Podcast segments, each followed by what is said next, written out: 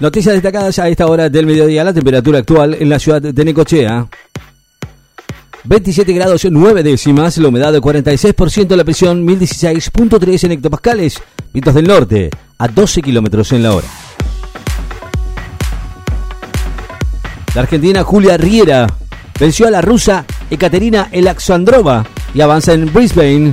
Julia Riera, 139 en el ranking mundial, logró esta madrugada un gran triunfo ante la rusa Ekaterina Elaxandrova, 21 en el escalafón por 6-2 y 6-4 y avanzó a los decimosextos avos de final del WTA 500 de Brisbane, Australia. Modifican organigramas y objetivos de la Administración Pública Nacional.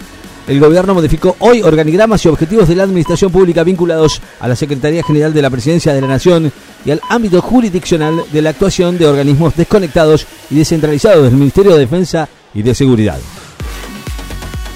El gobierno reafirmó la soberanía sobre las Islas Malvinas a 191 años de la usurpación británica.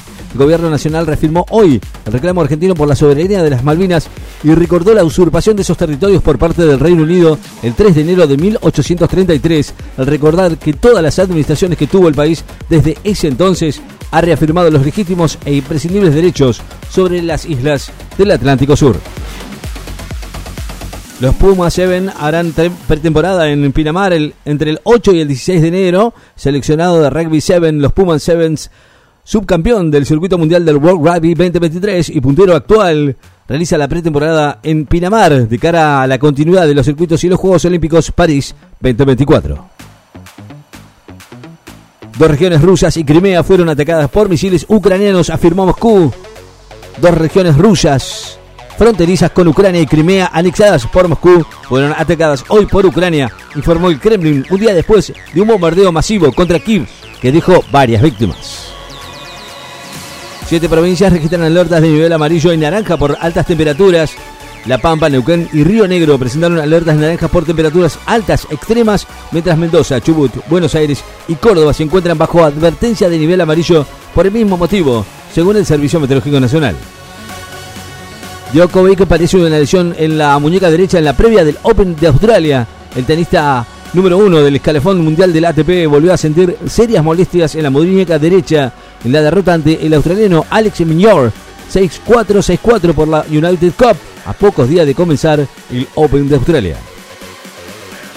Alerta en Israel por posible respuesta de Hezbollah al asesinato del líder de Hamas en el Líbano. Israel ingresó hoy en alerta máxima ante una posible escalada en el movimiento libanés Hezbollah, luego de que uno de los máximos líderes del grupo islamista palestino Hamas muriera en un ataque en Beirut, que fue ampliamente atribuido a Israel y que aumentó el riesgo de un conflicto más amplio en Medio Oriente, sumado a la ofensiva israelí en la franja de Gaza.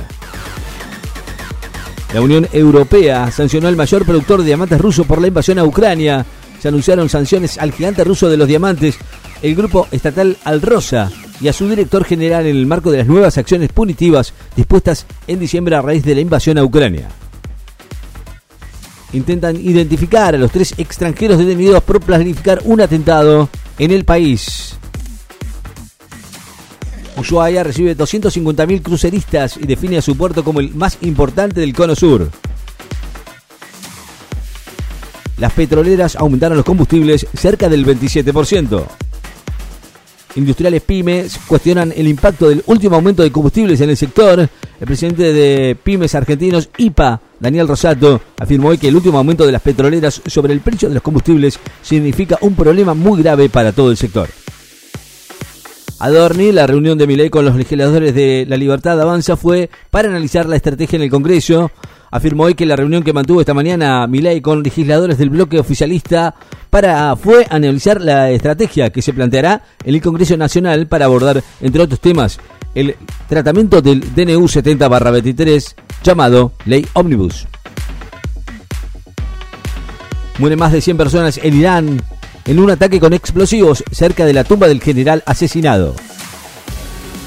El sistema Braille, un medio para establecer contacto con la realidad. Un joven cordobés que perdió la vista a poco de nacer es estudiante de licenciatura en comunicación social de la Universidad Nacional de Villa María Córdoba y participa de proyectos Puntos de Vista que difunde el sistema braille y busca la inclusión social de las personas ciegas. El presidente de Ecuador eliminó la Secretaría Nacional de Seguridad creada por Lazo. El presidente de Ecuador, Daniel Novoa, decidió eliminar la Secretaría Nacional de Seguridad Pública y del Estado creada por su predecesor, Guillermo Lazo, en el 2022 y que a juicio del actual gobierno nunca alcanzó los resultados que el país necesitaba.